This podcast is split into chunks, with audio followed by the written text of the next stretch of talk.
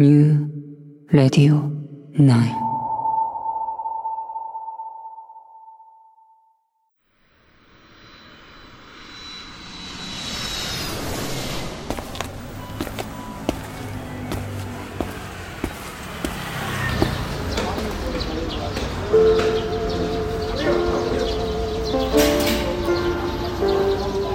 乐乐台湾，乐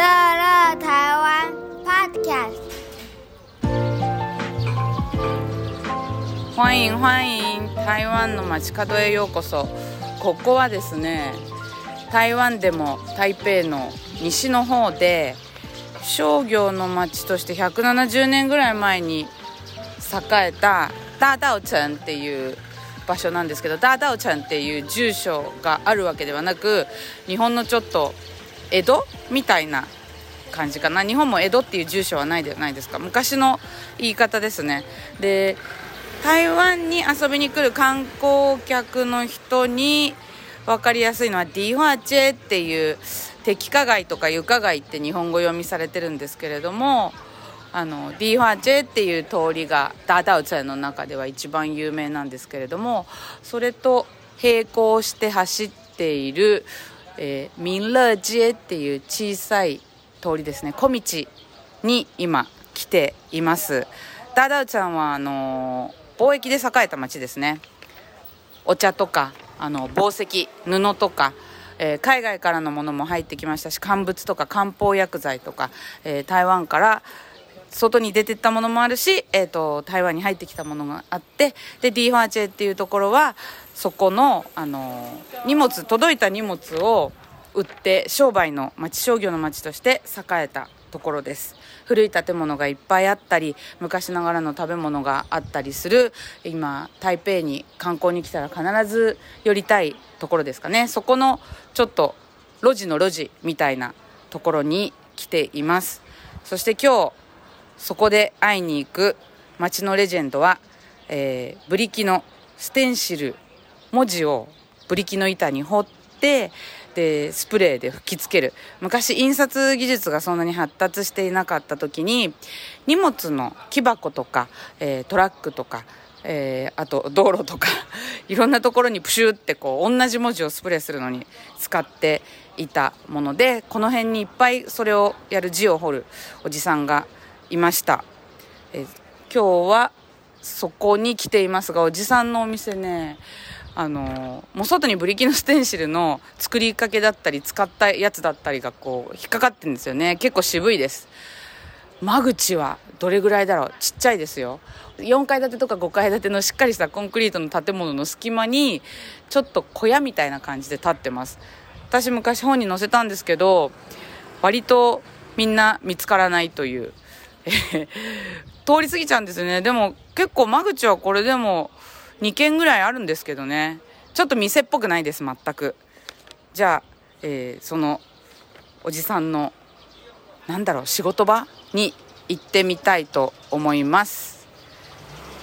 いるかな？これいないよね。さっき電話したのにいないよね。なんか「アンリン」って「ピンポン」って書いてある。のがあって押すと斜め前におじさんの住まいがあるんですけどその斜め前から奥さんが顔出した「はいはいお願いします」いない時はこのピンポンを押す。それか中国語に自信がある人は電話をかける。人在斜对面二楼按铃って書いてある。人は斜め前の2階にいます。ピンポンって書いてある。結構ね味わい深い字を彫るんですよね。それもなんだろう活字っていうかパソコンで打ち出せるような文字じゃないんですよ。昔ながらの台湾の看板屋さんって字が上手い人たちが字を書く商売をしていてその中でも有名な人の字をなんかこう図録じゃないんだけど文字集みたいにしててそれがなんかネットに上がってるんだそうです。それを引っ張ってきてやるからなんか肉質をもとにブリキでステンシルの文字を彫るんですよ。筆のなんかあのなんだろう。楷書？楷書ですね。楷書。読みやすい楷書。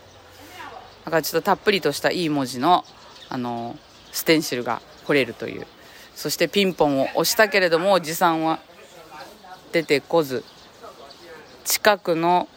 なんか小さな食べ物屋台のお客さんがなんか悪態をついて去っていくという。乐乐台湾ポッドキャスト。ポッドキャストポッドキャストポッドキャスト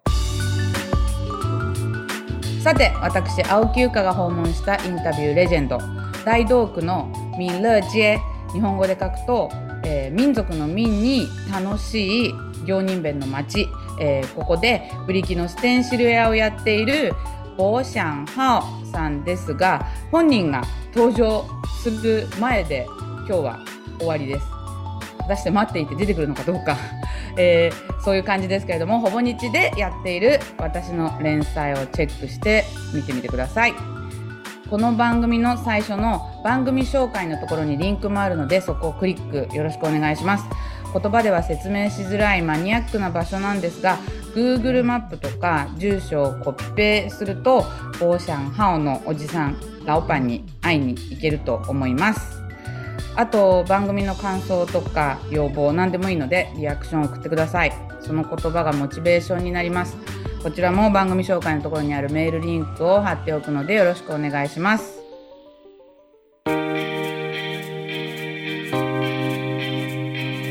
乐乐台湾ポッドキャスト。この番組まだ終わりではないです。せっかくなのでちょっと気の利いた中国語を覚えてもらいたいと思います。今回覚えてもらいたいのがへんやー。へんやーという言葉です、えー、これはですね台湾人がめちゃめちゃよく使う奇妙な相づちです。えー、日本だったら、まあ、あの、そうそうみたいな、うん、みたいな。ちょっとなんか気のない相づち気のない同意形？だからなんか、もし、日本から来たんですか？って言われたら、へやーって言うとめちゃくちゃウケると思います。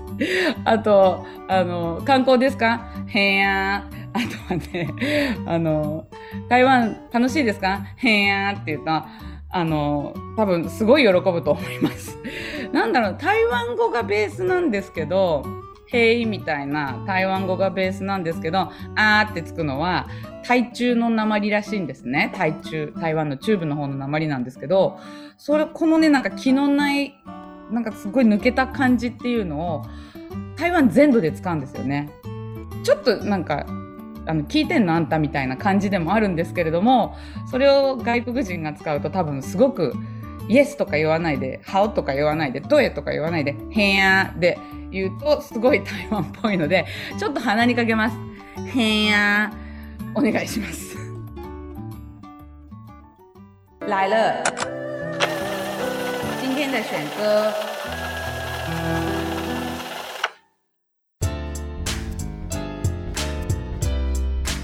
来了今天的選歌最後はおまけの一曲の時間です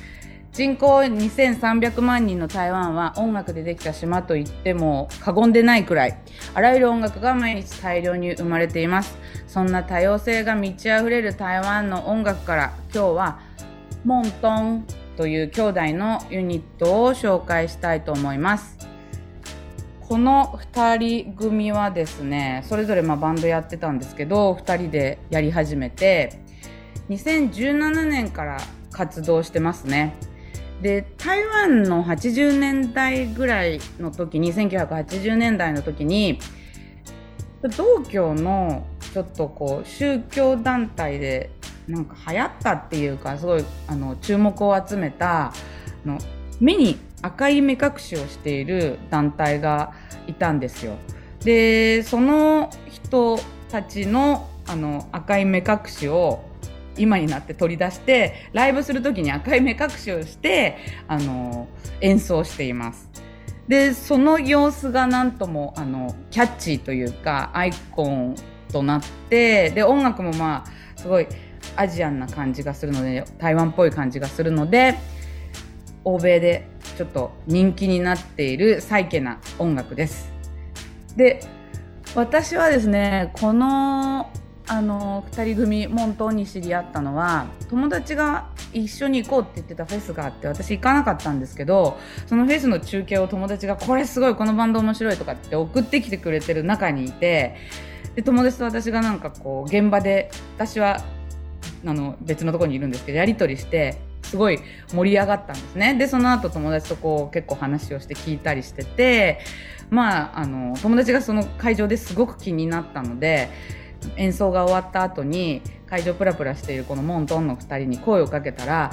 なんかその目隠しはこうアイコン的に使ってるだけじゃなくてちょっと照れ屋なのかものすごいこう話しかけてもスーパーガン虫だったらしいです。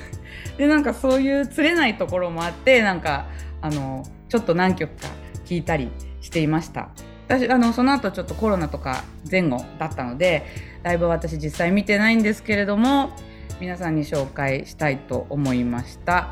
えー、台湾って言わなければでも誰もちょっと分かんない